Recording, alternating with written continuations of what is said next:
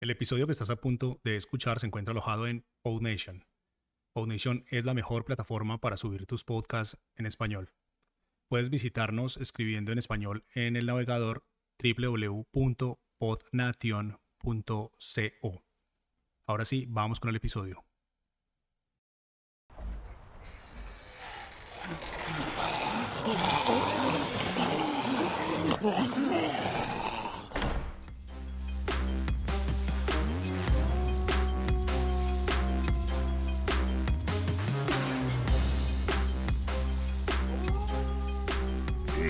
Estás escuchando a los zombies, el podcast en el que vamos por tu cerebro. Ah, ah, ah,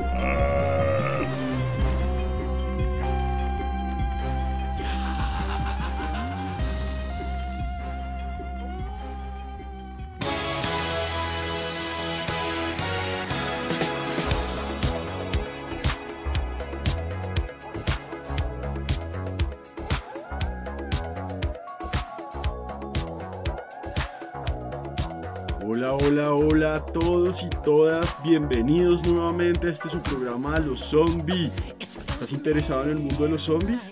En este podcast hablamos sobre la cultura zombie, el arte y la ciencia detrás de este fenómeno. Todo lo relacionado con los muertos vivientes. Y es un programa en el que, como ya saben, lo que nos interesa realmente es su cerebro. Es su cerebro. Espero que estén muy bien. Mi nombre es Jerónimo Rico y estoy muy emocionado por estar acá con ustedes una vez más hablando un rato de muertos vivientes para variar. Y bueno, el día de hoy vamos a estar hablando de un tema muy interesante que es la estética de los zombies.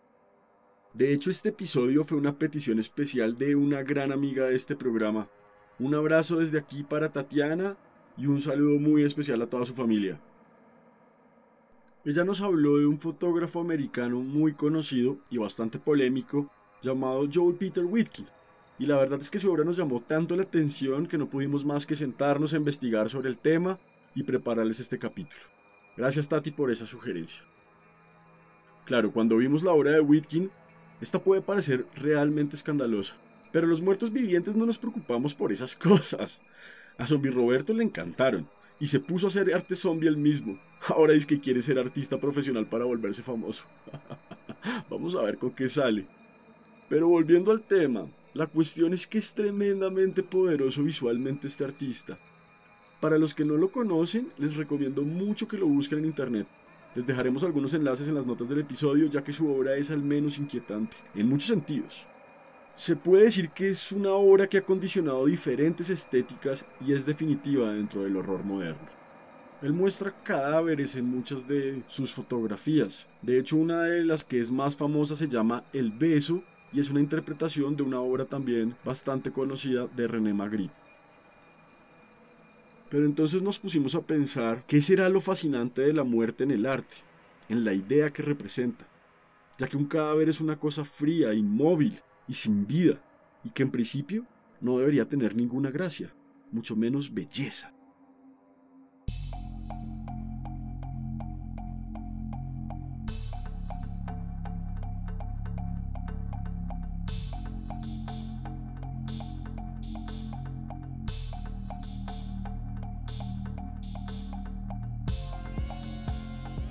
Empecemos entonces por el principio, con la idea del descanso eterno.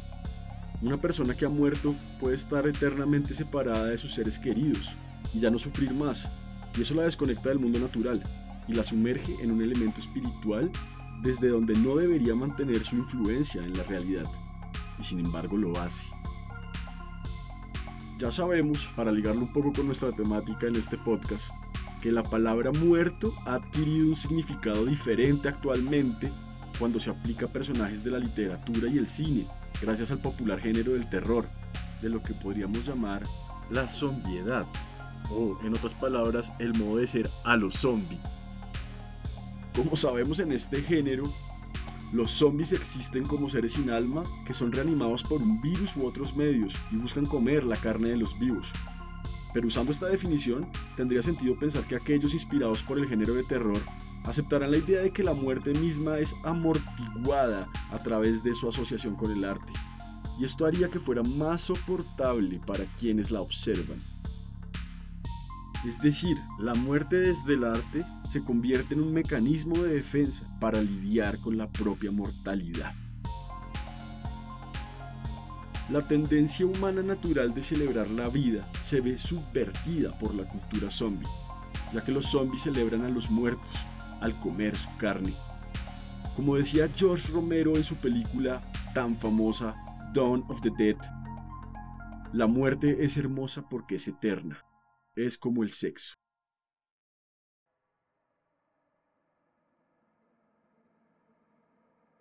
En contraste, los ritos funerarios tradicionales a menudo incluyen viudas que lloran y elegías que celebran al difunto como alguien especial mientras lloran su pérdida. Sin embargo, si los zombies en realidad están celebrando la muerte, entonces quizás también estén reconociendo que su propia supervivencia depende de comer humanos vivos. Esto tiene sentido si se considera que la mayoría de las obras sobre zombies se desarrollan en tiempos de crisis, generalmente cuando la sociedad está al borde del colapso o cuando no hay suficiente abundancia de alimentos disponibles para comer. En nuestro sistema capitalista, las personas pueden verse enfrentadas con no tener mucho que hacer, y por eso pueden recurrir a la cultura zombie como un mecanismo de defensa para enfrentarse con la muerte inminente.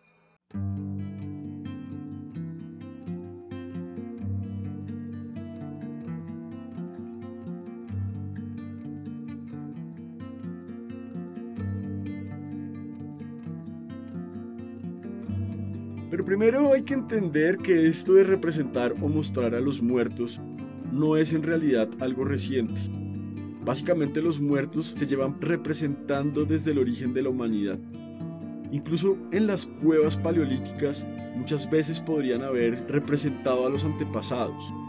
Sabemos por ejemplo que el culto animista de los egipcios retrataba a los muertos asociándolos a las características divinas de los dioses y al paso hacia otro mundo en el que moraban estos.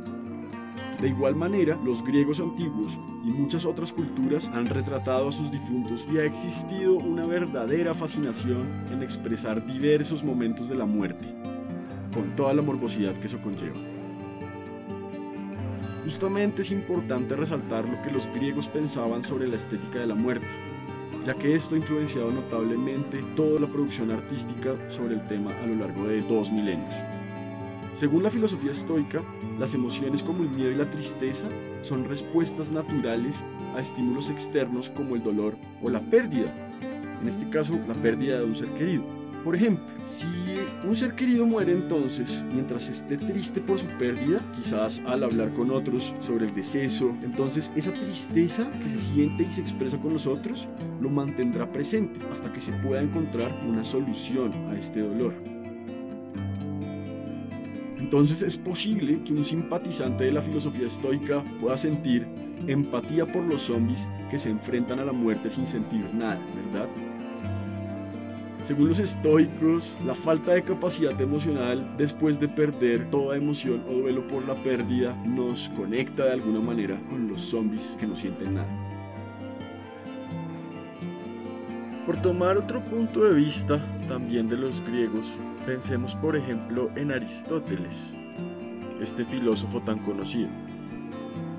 Él en su estética mantiene que la revaloración de lo repulsivo puede convertirse en belleza. En palabras de este filósofo, abro comillas, aquellas cosas que nos hacen sufrir cuando las vemos o las sentimos en la realidad pueden producirnos placer si las vemos en imágenes lo más fieles posibles, tales como los dibujos de las bestias más sórdidas o de los cadáveres.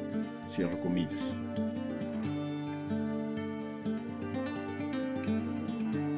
Va a ser sino hasta bien entrada la modernidad que la idea de la muerte se recupere en la estética como consecuencia de los fenómenos en los que se expandieron, digamos que esos horizontes culturales y los europeos se acercaron a otros pueblos. Estoy hablando del Renacimiento, por supuesto, y todo lo que pasó en el Mediterráneo y, y con como ya sabemos, el consabido descubrimiento de América,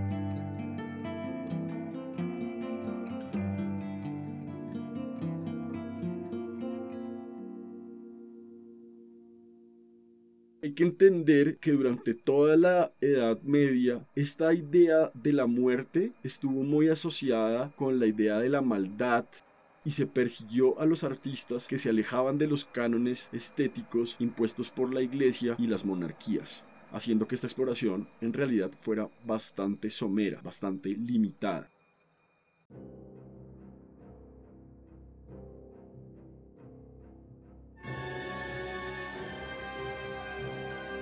Uno de los artistas que encontramos que llegó a explorar mucho el tema fue un tal Honor Fragonard, un médico nacido en la ciudad de Grasse, en Francia, a principios del siglo XVIII. Pues resulta que este médico, después de estudiar cirugía, comenzó a trabajar en una veterinaria y a diseccionar animales muertos, lo que lo llevó a especializarse en el campo de la anatomía. Entonces después abrió una veterinaria y empezó a realizar sus primeras exhibiciones en las que mostraba cadáveres desollados.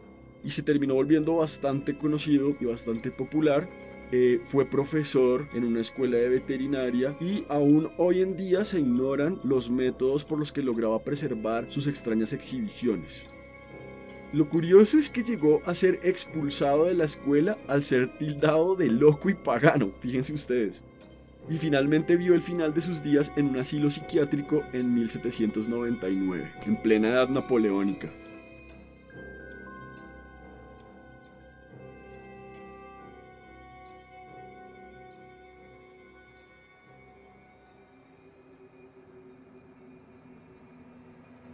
Así que, como ven, era muy difícil pensar las cosas de una manera diferente y hacer las cosas de una manera diferente lo cual incluso en nuestros tiempos sigue siendo así, aunque en menor nivel. Pero volviendo con el tema de la estética y de la estética zombie, hay que decir que justamente en este siglo llamado el siglo de las luces, el siglo XVIII, un filósofo llamado Friedrich Schlegel va a recuperar las ideas de Aristóteles y los estoicos y va a afirmar que la fealdad en realidad es uno de los rasgos principales de la verdadera obra de arte.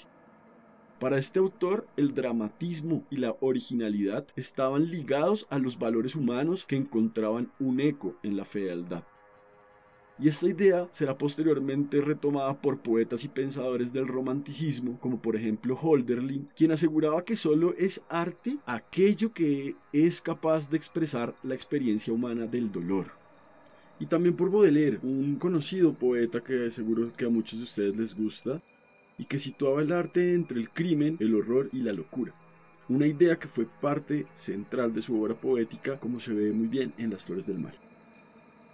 La fealdad en oposición de lo bello lleva posteriormente a otro filósofo, Theodor Adorno, a principios del siglo XX, a identificar lo feo en aquello que se revela contra el sistema preestablecido. Adorno consideraba que lo amorfo o lo feo es una forma de rebelarse contra el arte estático que impide al público relacionarse de manera más profunda con sí mismos.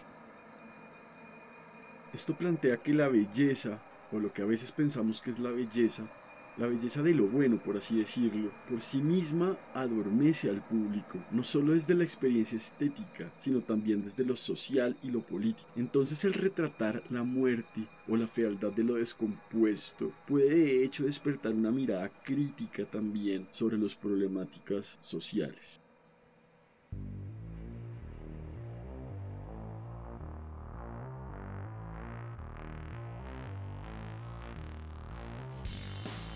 Retomando y volviendo al tema de los artistas que han retratado o usado cadáveres en sus obras, resulta que su arte provoca tanta contrariedad porque actúa directamente contra la estática del sistema. Es un arte hecho para ser incómodo y eso lo vuelve poderoso.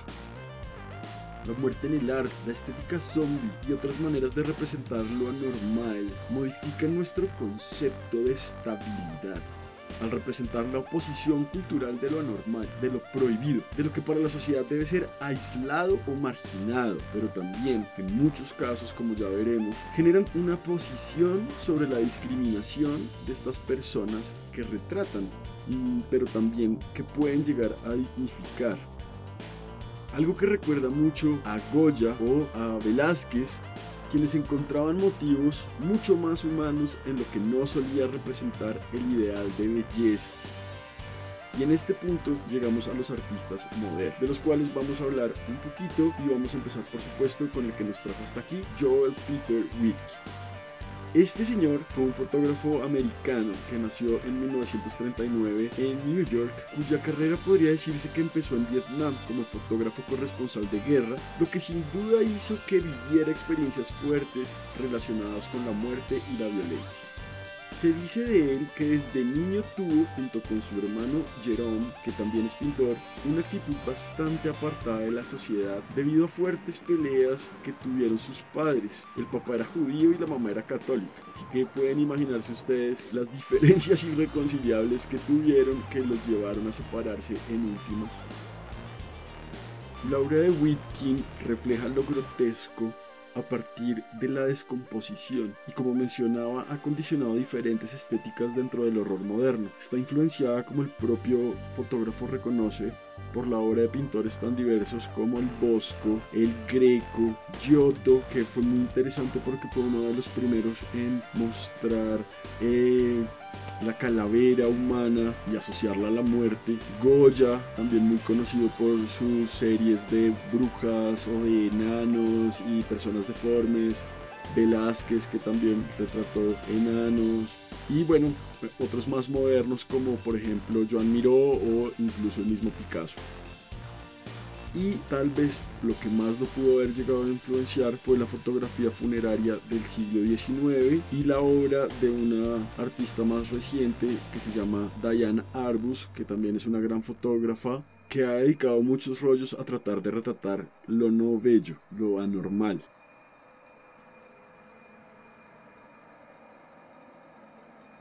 Sin embargo, la verdadera inclinación de Whitkin proviene, como mencionaba, de diferentes situaciones que vivió en su niñez y juventud. Eh, sumado a la separación de sus padres, otra de estas cosas que vivió fue, por ejemplo, que su abuela sufrió de gangrena y perdió una de sus piernas. Y el fotógrafo ha afirmado que esto lo llevó a relacionar el olor de putrefacción con el del amor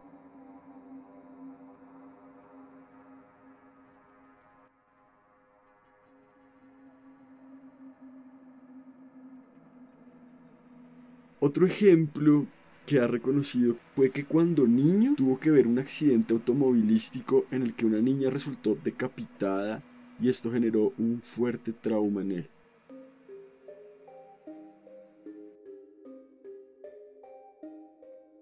Y esto puntualmente me recuerda una experiencia que yo mismo viví con mi padre una noche en que bajamos por la carrera séptima con 67 en la ciudad de Bogotá y había sucedido un accidente en el que una pareja se había estrellado contra un semáforo.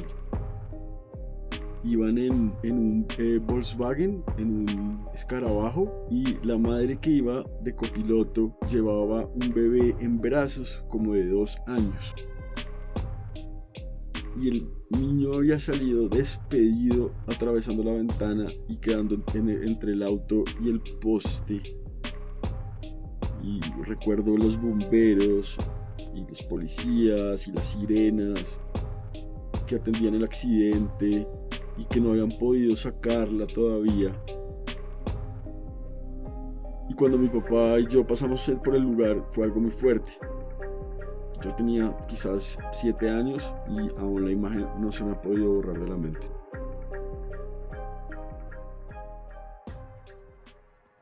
Pues parece que Whitkin, a partir de esa experiencia, cuando niño comenzó a coleccionar artículos sobre enfermedades mentales y sobre atrocidades e inadaptados, y en su adolescencia empezó a hacerle fotografías de un enano de tres patas, se supone, para que su hermano gemelo lo pintara.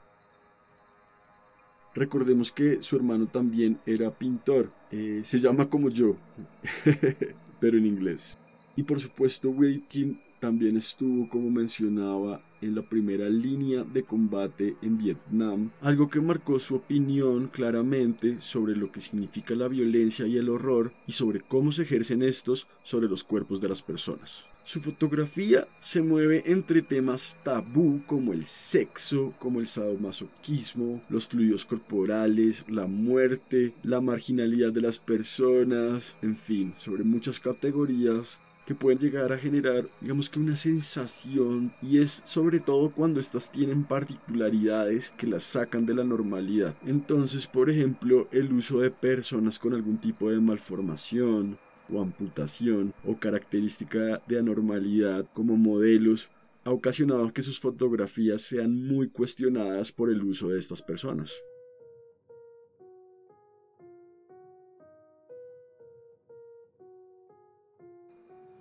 Y es importante entender también el momento en que se empieza a hacer esta fotografía, que eran los años 60 y con la lucha por los derechos humanos y el movimiento hippie y también las mismas películas de zombies de Romero, eh, se gestó una búsqueda por contextos inquietantes que pueden resultar fascinantes y además es en esta época que florece el movimiento punk y también el gótico.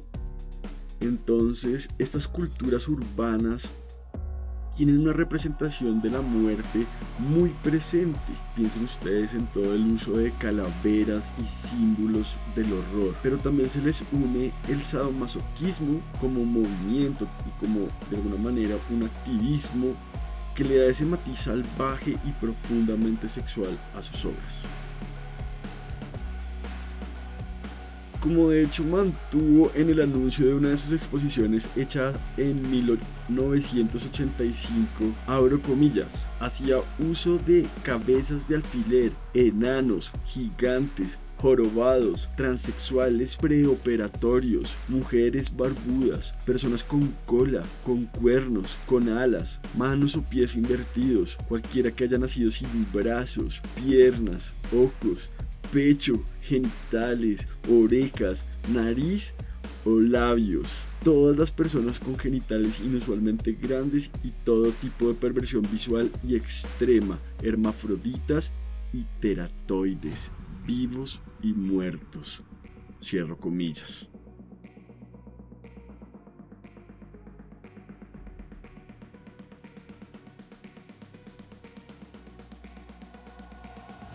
Entonces, como vemos, hay un claro referente en, los circos de eh, los freaks, de los cuales habíamos hablado la temporada pasada, en donde se exhibían ¿no? estos, estos casos como del siglo XVIII, XIX y XX, en donde se iban exponiendo en ferias, todavía incluso muy entrado al siglo XX se hacían este tipo de cosas donde se exhibían eh, la mujer barbuda, el enano, bueno, todo este tipo de mitos, ¿no? Las sirenas, eh, evidencias de, de, los hombres de las cavernas, en fin, todo este tipo de cosas y también estaban conectados con eso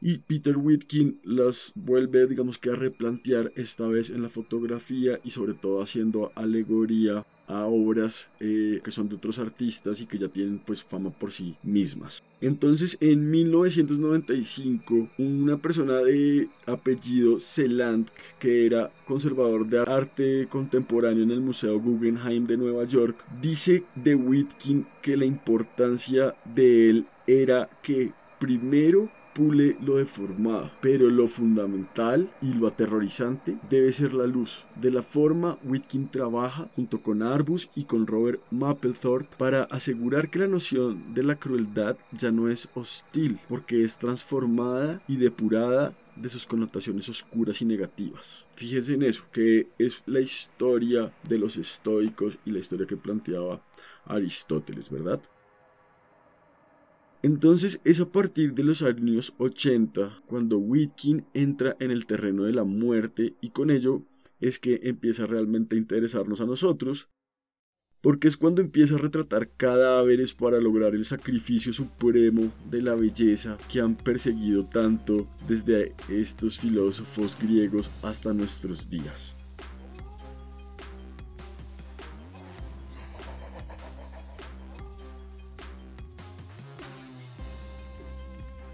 Y bueno, en el próximo capítulo vamos a seguir hablando un poco más de este tema. Esta va a ser una temporada en la que nos vamos a adentrar bastante en el mundo del arte y de los artistas, como por ejemplo Joseph Beuys, creo que se pronuncia, eh, Andrés Serrano, y vamos a hablar también de la artista mexicana Teresa Margolles. Así que estén conectados, no se pierdan el siguiente capítulo de A los Zombies. Gracias por haber estado aquí con nosotros. Un abrazo muy grande para todos nuestros oyentes. Eh, estamos estrenando página web, así que por favor vayan y visítenos por allá nos pueden encontrar como www.alozombie.com. Qué emocionante poder decir eso por fin. Eh, vamos a tratar de mantenerlo, así que por favor denos un like en nuestras redes, compartan nuestros episodios con otros zombies que quieran despertar su cerebro.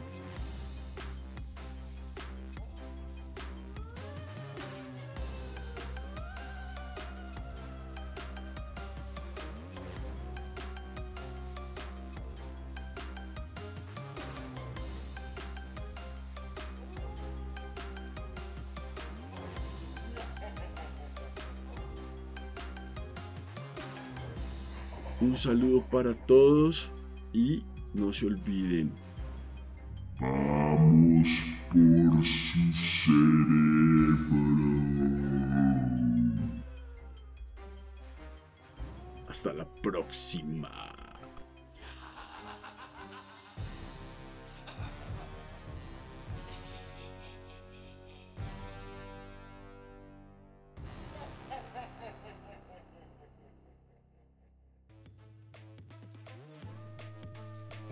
Estás escuchando los bloopers de A los Zombie, en donde simplemente nos cagamos de la risa. Hola, bienvenidos a su programa Los Zombies. Pape Pipopú, Pape Pipopú. Hola, hola a todos y todas, bienvenidos nuevamente a este su programa A los Zombies. Hola sí, hola sí, hola sí. Ya estamos al máximo, ya estamos al máximo. Ya estamos acá. Más, ahí, Claro, cuando vimos la obra de Wilkin, pues realmente puede parecer escandalosa. Pero los muertos vivientes no nos preocupamos por estas cosas. Pero volviendo al tema, la cuestión es que es tremendamente, es decir, según la filosofía estoica, por ejemplo, ah, pero pensemos en el padre prácticamente, que es Aristóteles. La muerte es hermosa porque es eterna, es como el sexo. Hay más de eso.